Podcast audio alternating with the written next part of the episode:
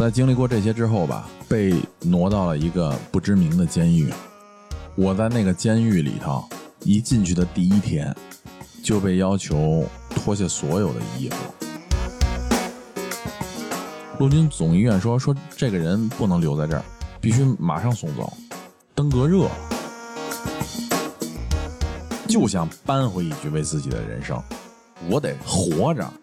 你们他妈的没有任何一个人有权利去剥夺我活着的权利，你们他妈的不负责，没关系，老子得为自己生活负责，我得为我爹娘负责，我想活着，谁也夺不走。欢迎订阅收听差点 FM，差点 FM，一起更有趣。